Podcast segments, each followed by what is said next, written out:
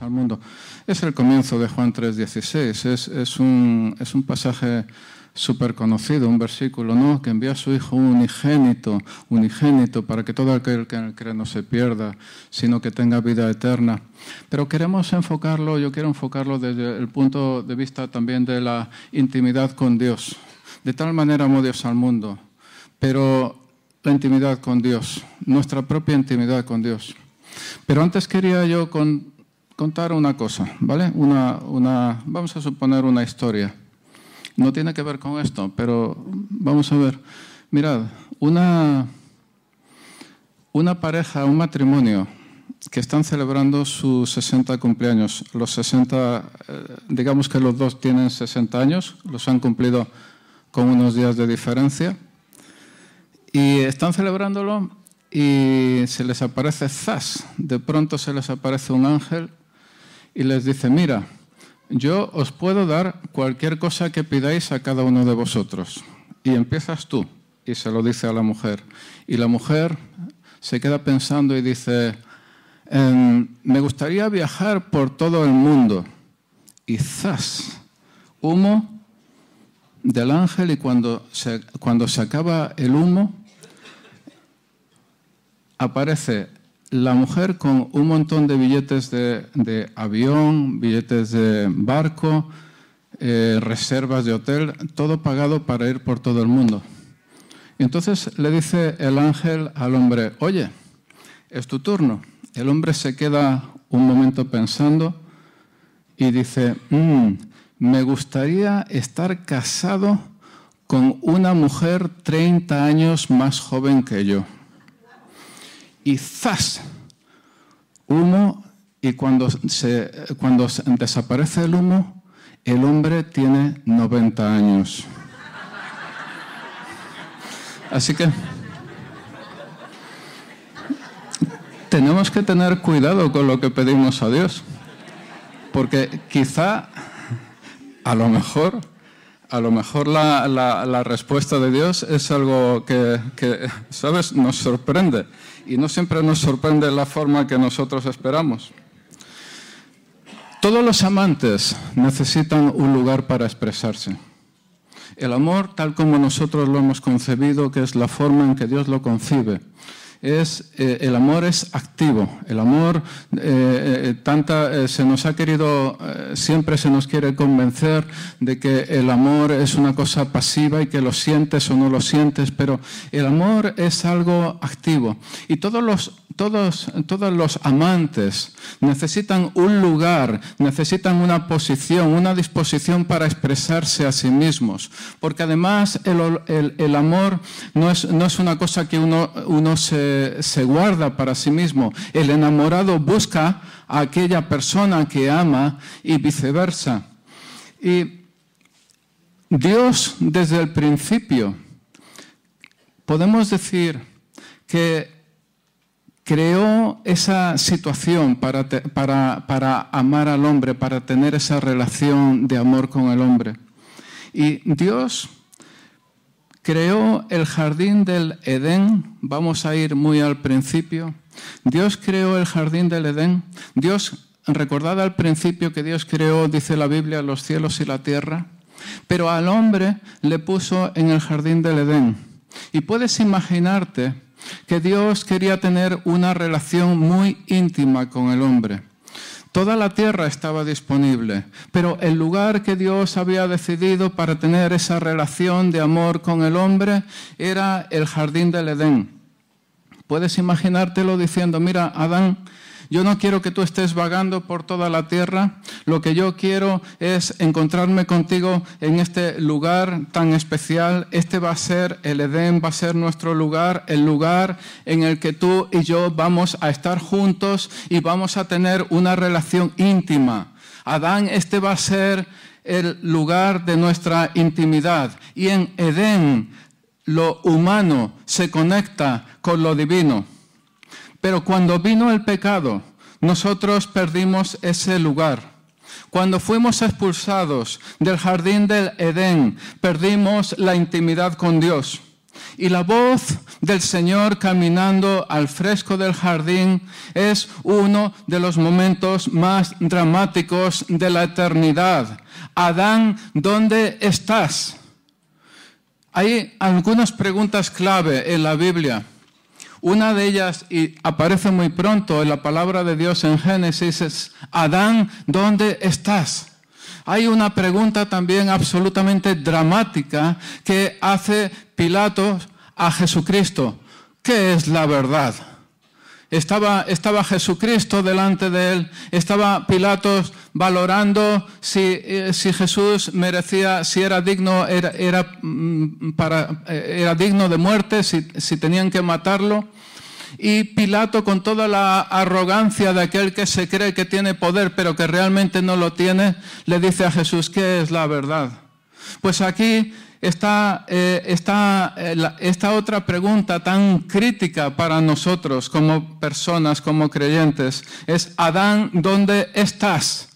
Se suponía que nos íbamos a encontrar aquí, en Edén, pero ¿dónde estás tú? Y observa una cosa, que Dios busca a Adán, no es Adán quien busca a Dios. Dios en Edén estaba buscando a Adán, no era Adán quien estaba buscando a Dios. La respuesta de Adán también es dramática.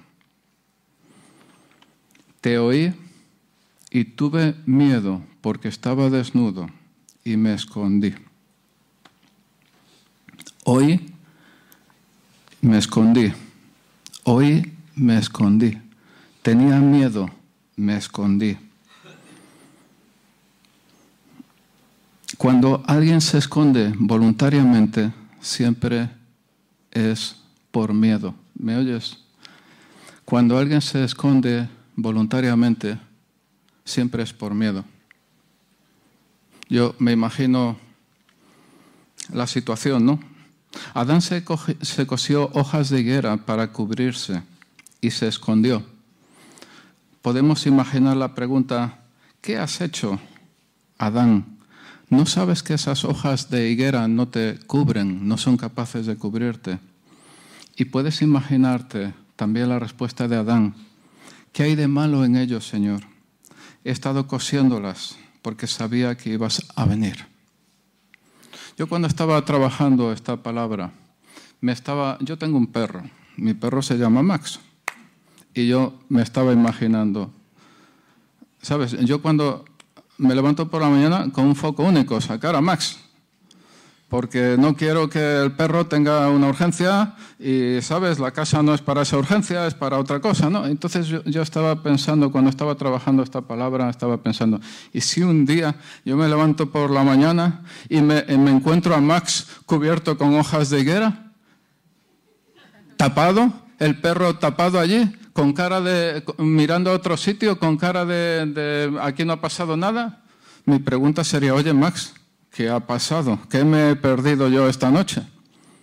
Pues eso es lo que pasó con Dios y con el hombre. Dios le llamó y Adán le contestó, te oí, tuve miedo porque estaba desnudo y me escondí. Eh, pero ¿qué ha pasado, Adán? Dios sabía, porque Dios lo sabe todo. Pero ¿qué es lo que ha pasado, Adán? Y además no sabes que eso no te cubre.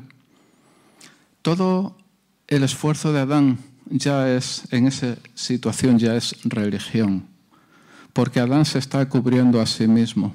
Está cubriendo algo, eh, está cubriendo algo que él ha hecho, algo que él ha vivido, algo que, algo que de alguna forma ha, ha roto la relación con su creador. Y eso ya es religión. Y este, este, este principio de religión que aparece en el principio de la creación del ser humano, lo arrastramos siempre. Y siempre estamos empeñados en que nosotros con nuestras hojas de higuera podemos cubrir nuestra apariencia delante de Dios. Y quizá lo podemos cubrir delante de otros, pero no va a ser así delante de Dios. Porque la, religión no puede construir esa relación. El problema con las hojas de higuera es que aunque al principio están verdes, en realidad se están marchitando. porque se han separado de la higuera. Del mismo modo, tú, Adán, te estás marchitando porque te has separado de mí. Pero Dios no quería el marchitamiento de Adán y cogió las pieles sangrientas de un animal inocente y se las dio a Adán y les dijo, póntelas, porque yo tengo tu cobertura o tengo tu manto. Adán se está cubriendo con esas hojas de higuera y Dios decide eh, quitar, despellejar, podemos decirlo así, despellejar a un animal inocente, por lo tanto la piel sangrante y Dios le dice a Adán, mira, yo tengo tu cobertura, póntela. Recordad que en el libro de Ruth, cuando Ruth va a ver a Booz eh, a, la, a la era, Ruth le dice, extiende sobre mí tu manto. Y el extender en esa época, estamos, estoy, estoy, trasladándolo a la época de Ruth, y el extender en esa época, en, en, la época del, del, judaísmo antiguo, el manto sobre la persona significaba cubrirla consigo mismo, es decir, protegerla significa guardarla. Y ese animal no murió como comida, sino que murió como sacrificio, anunciando el gran sacrificio de Jesucristo en la cruz. Adán, ponte las pieles. Yo tengo tu cobertura o tu manto. Yo he visto tu vergüenza. Tengo tu cobertura. Conozco tu secreto. Tengo tu cobertura. Conozco tus miedos tengo tu cobertura. No permitas, Adán, que tu miedo te impida tener intimidad conmigo. Ponte esas pieles, póntelas y ven a reunirte conmigo, porque tengo tu cobertura. Tú no te puedes cubrir a ti mismo, yo tengo tu cobertura. Hay otro, otra parte interesante con respecto a la intimidad con Dios. Y es cuando el pueblo de Israel salió de Egipto. No sé si recordáis un clamor que planteó Moisés a Faraón. Faraón, deja ir a mi pueblo para que me rinda culto en el desierto. Faraón era el hombre más poderoso en toda esa zona, en toda esa zona del mundo, y va un Moisés, un, tartamudo, alguien con sus propias limitaciones, y le transmite la voluntad de Dios. Faraón, deja ir a mi pueblo para que me rinda culto en el desierto. Y Dios, Dios los sacó al desierto y Moisés construyó el tabernáculo. Y el tabernáculo era el lugar de reunión. Lo que Edén era en el mundo, el tabernáculo lo representaba en el desierto. El lugar para que el hombre se reuniera con Dios. Y si miráis, si os molestáis en ver el libro de Éxodo, el segundo libro de la Biblia, si, si leéis el Pentateuco después de la salida de los israelitas, veréis que el tabernáculo estaba, Dios había determinado que estuviera en el centro del campamento de los israelitas. Y había, estaba rodeado por tres tribus de Israel por cada uno de sus cuatro costados y estaba en el centro. Y es porque cualquier persona, cualquier israelita, cualquier miembro del pueblo de Dios, localizara fácilmente, viera, pudiera ir al tabernáculo para tener esa comunión, para tener esa intimidad con Dios. Y había sacerdotes que se ocupaban de que toda la, todo el ceremonial estuviera listo para, para hacer esto.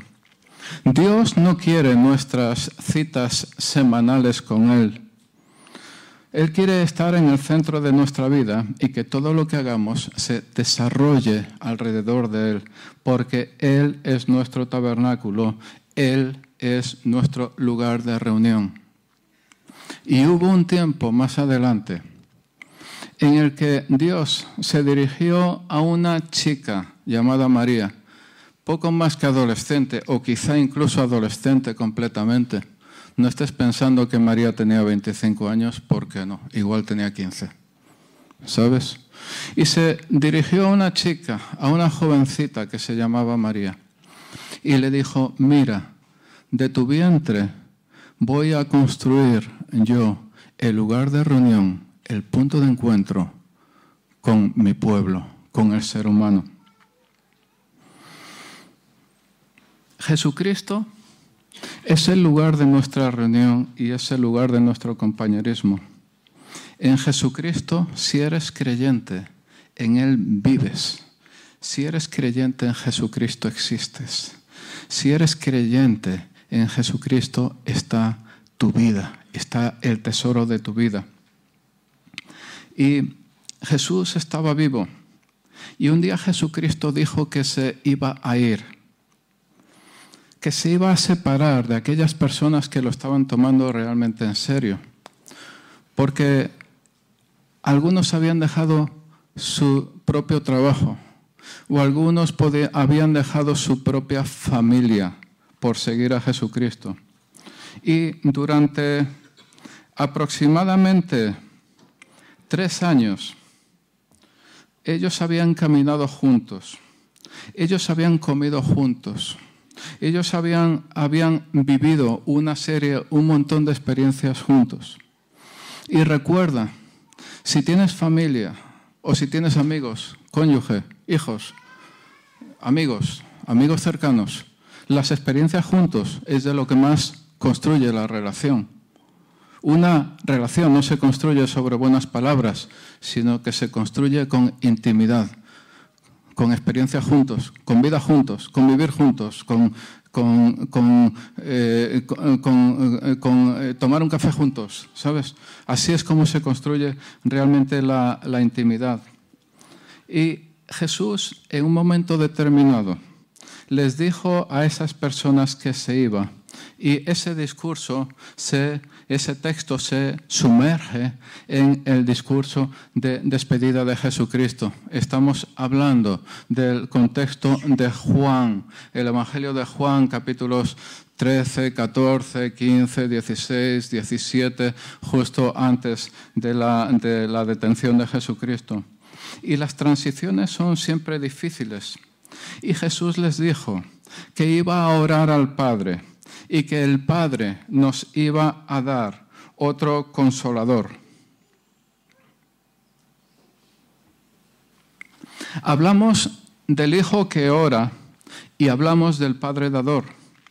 Y yo estoy aquí en esta mañana porque Jesús oró por mí. Él es mi intercesor. Y si tú estás aquí esta mañana Estás aquí porque Jesús oró por ti. Y yo te digo, Él es tu intercesor. No se trata de que otra persona haya orado por ti. Eso está bien, eso está bien.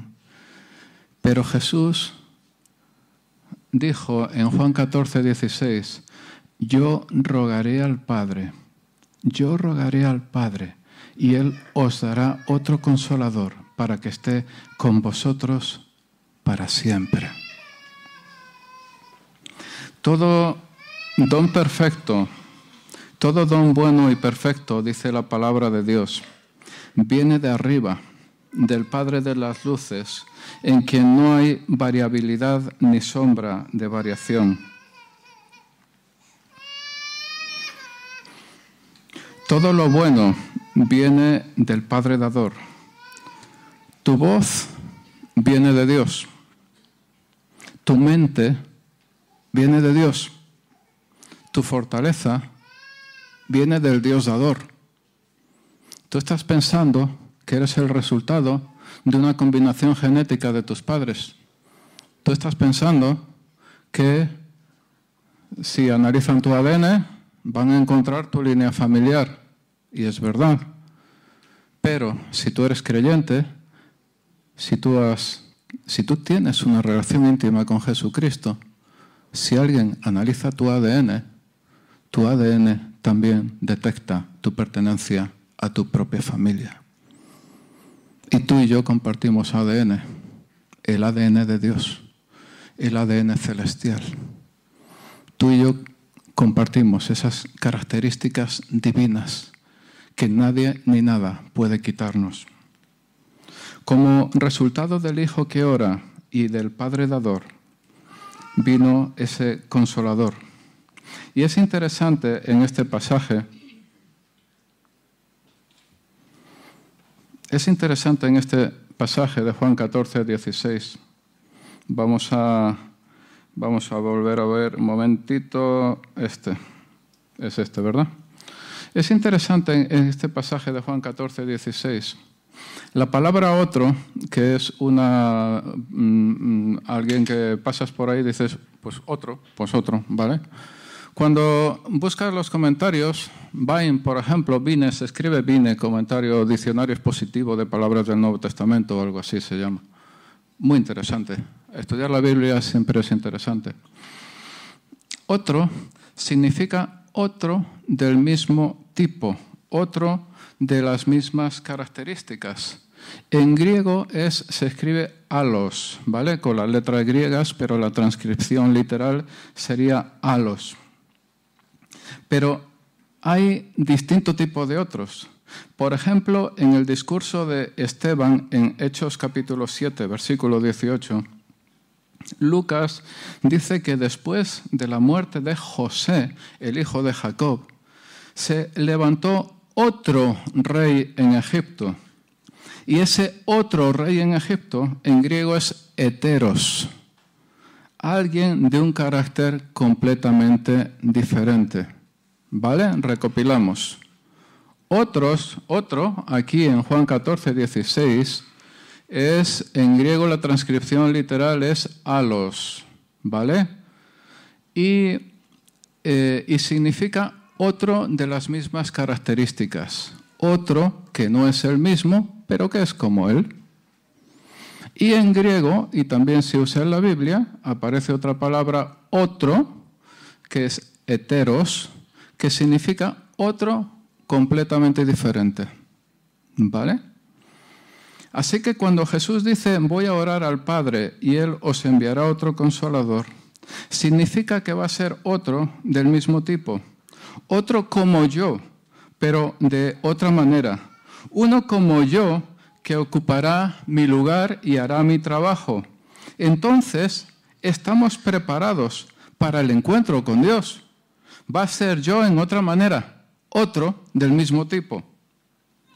Y cuando pensamos en el Espíritu Santo, pensamos en Él consolándonos, y es una lectura pobre, de este versículo, ¿vale? Pensamos en, al leer este versículo consolándonos en plan, pobrecito, eh, eh, mm, pobrecito, qué mal te está tratando la vida, eres, eres un miserable cristiano. ¿No sabéis que hay cristianos miserables? No son los miserables de Víctor Hugo. Hay cristianos miserables. Estamos acostumbrados estamos acostumbrados a, pensar en, las personas que no conocen a Jesucristo como miserables, miserables inconversos, miserables paganos, miserables eh, tal y cual. Pero ¿sabes que donde las dan las toman y hay miserables cristianos o cristianos miserables? Y no, y no sé si Víctor Hugo escribió sobre ello o no. Y no somos llamados a vivir una vida miserable. ¿Vale? Entonces, esto, Consolador, pensamos en esto porque el contexto, el contexto lo, apoya en las versiones que utilizamos normalmente, porque eh, eh, si os, eh, pensad en la situación, Jesucristo está tres años aproximadamente con sus discípulos y de pronto, un día de un día para otro, les dice, oye, que me voy, que sabes que me voy, que el Padre me llama, que me voy. ¿Vale? Entonces, en ese contexto, sí, la palabra consolador, pero no es simplemente no es simplemente eso.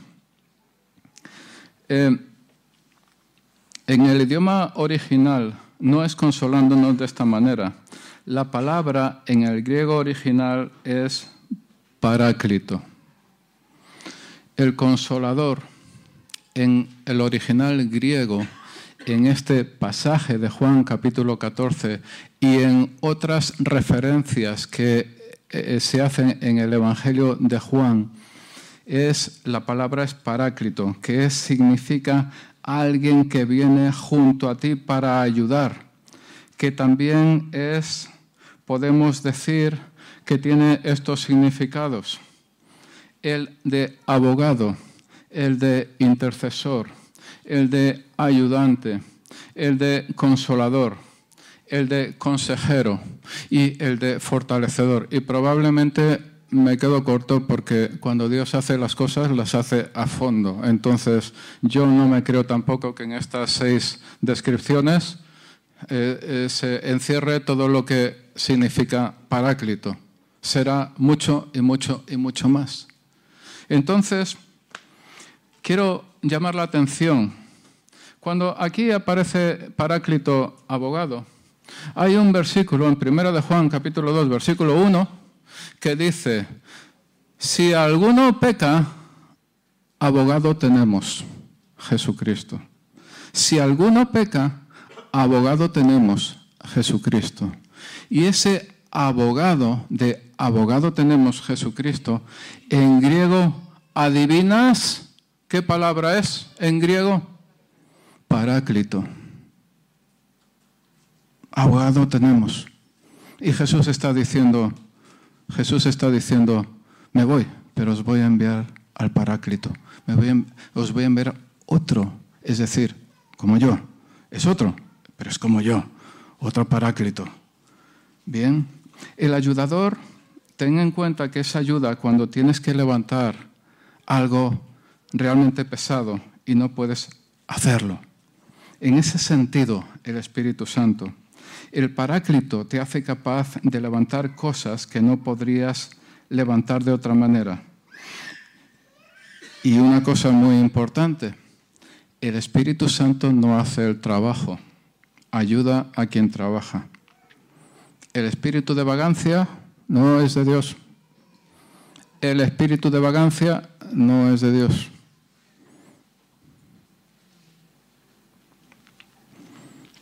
Ni el espíritu de pereza. Si tú eres de las personas que dices de vez en cuando, qué pereza me da levantarme, qué pereza me da ir al trabajo, qué pereza me da hacer esto o dejar de hacer lo otro.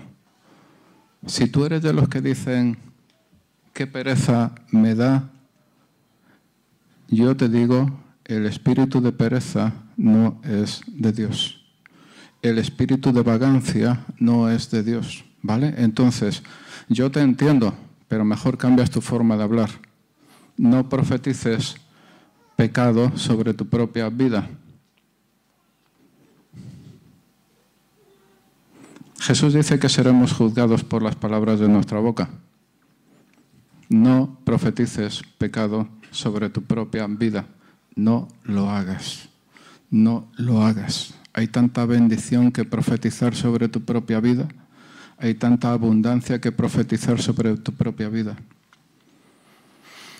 Si hay cosas que si yo intentara levantarlas con mi propia fuerza, no podría hacerlo y fracasaría. Pero si tengo ayuda, sí podré levantarlo. Eso es lo que hace el Espíritu Santo cuando algo es demasiado pesado, demasiado difícil para uno mismo. Y quizá en un grupo como este hay personas que sienten que ya no tienen fuerzas para seguir viviendo. Su propia vida se les hace demasiado pesada y no encuentran fuerzas en sí mismos para levantarla. Y yo te digo, no te rindas llama al Paráclito.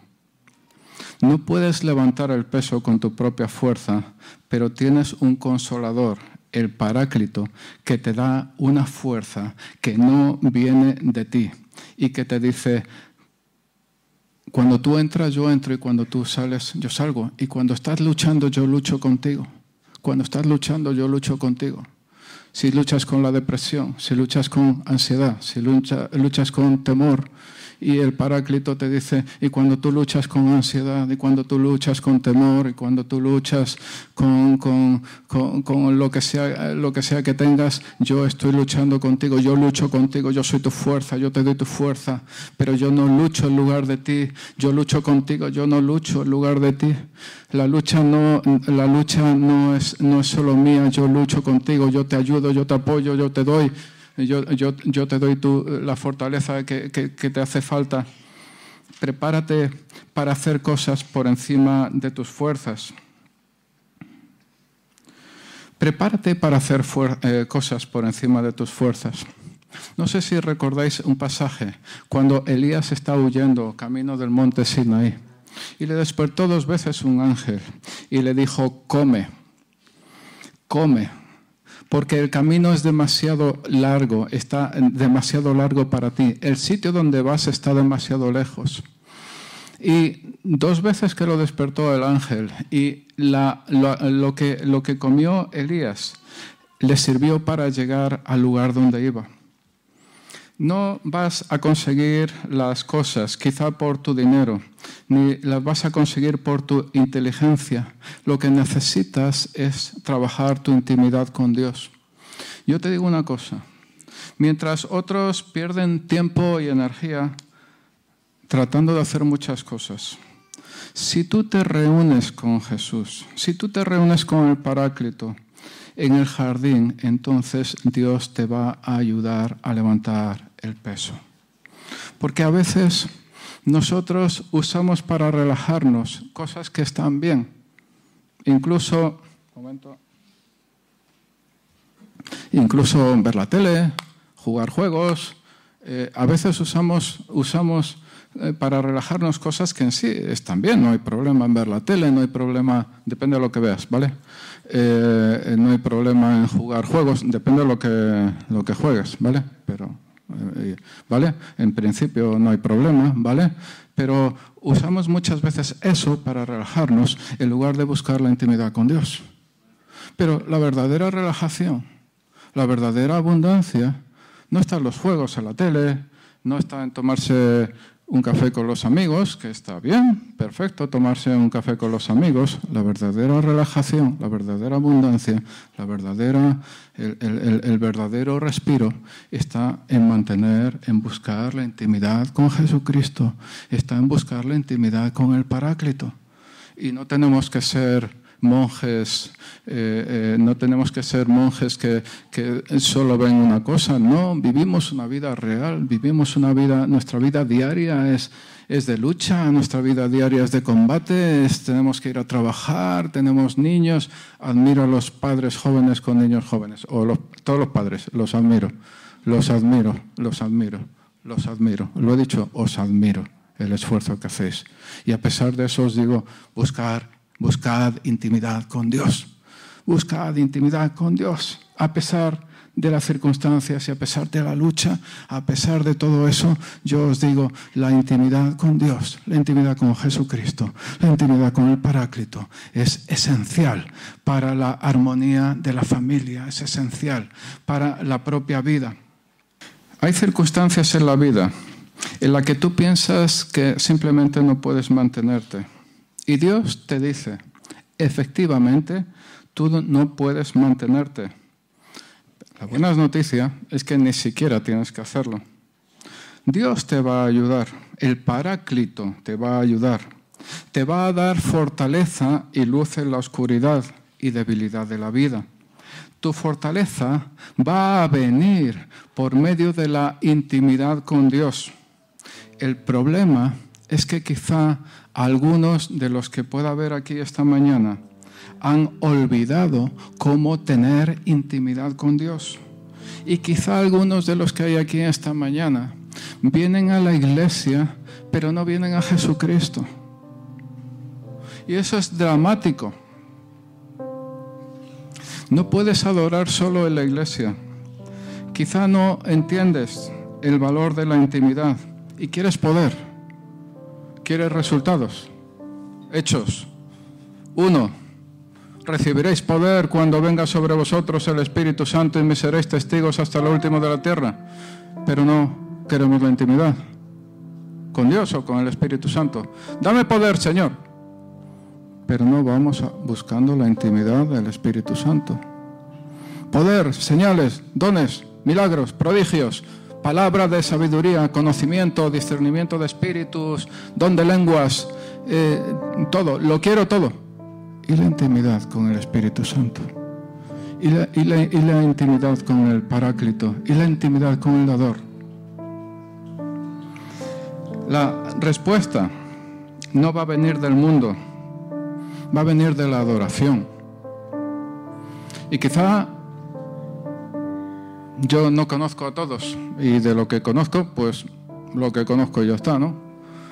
Pero quizá tú también vienes y vienes porque se supone que el domingo hay que ir a la iglesia. Bien, vale, vale.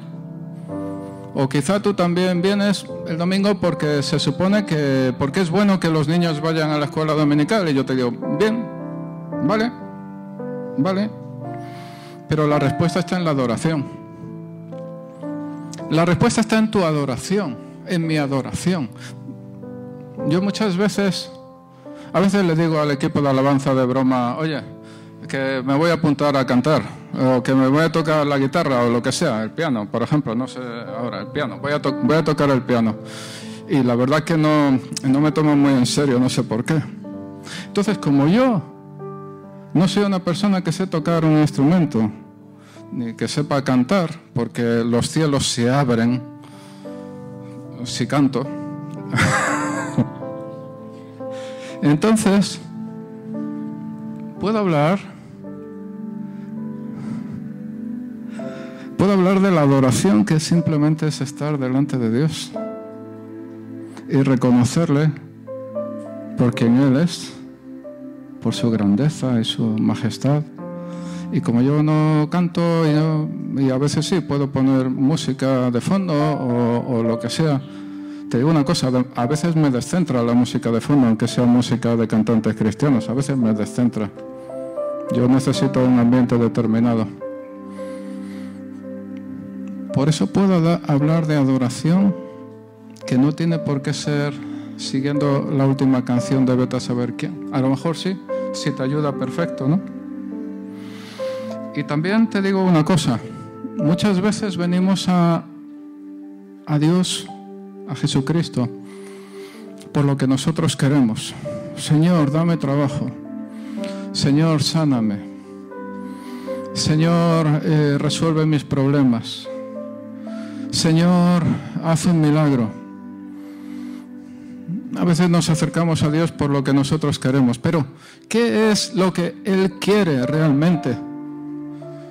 ¿Dónde está nuestra adoración por quien Él es? Claro, yo, yo, yo le puedo, yo de hecho le doy gracias a Maribel, oye, oye la comida, oye el trabajo, oye tu trabajo, tu esfuerzo, oye, sí, sí, pero no creo que fuera mucho para ella, no, creo que lo fuera todo. Entonces, acercarme a Dios, oye, gracias por esto, porque me has eh, sanado, o mi trabajo, o lo que sea, está bien, pero no llega al nivel de lo que Él quiere. Porque, porque es lo que quiere es que entremos, que nos mantengamos en una relación íntima con Él como persona, con Él como persona.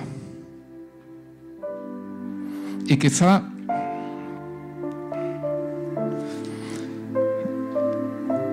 quizá estamos en quizá estamos en una lucha en nuestra propia vida y venimos aquí un rato por la mañana y tenemos la cabeza,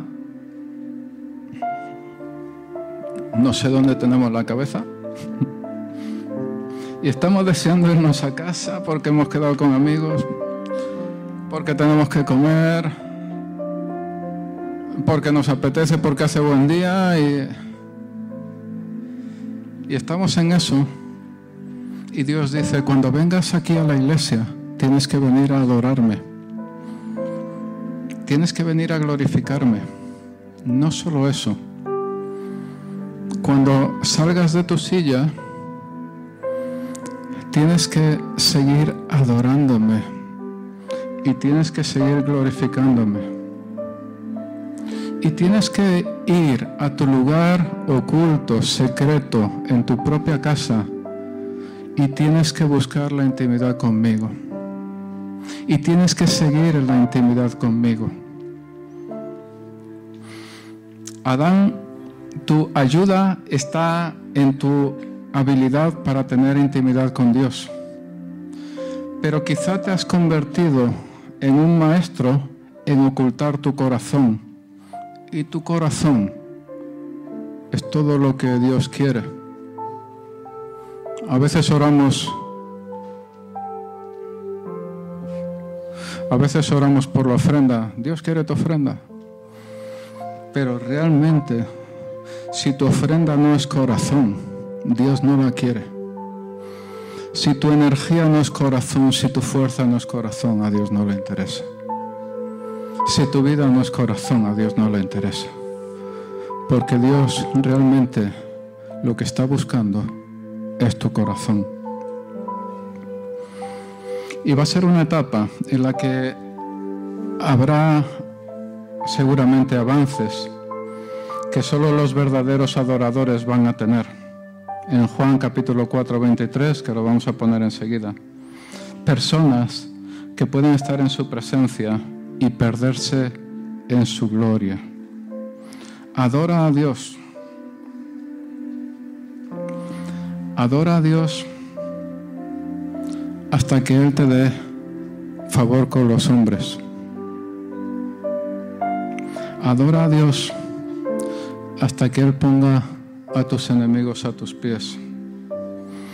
Adora a Dios hasta que llegue la sanidad a tu cuerpo. Porque esta vida que estás viviendo no es más que una preparación para entrar en la presencia de Dios, con gloria y con majestad.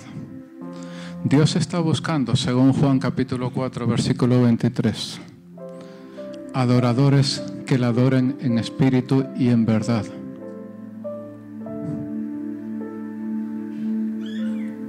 La única pregunta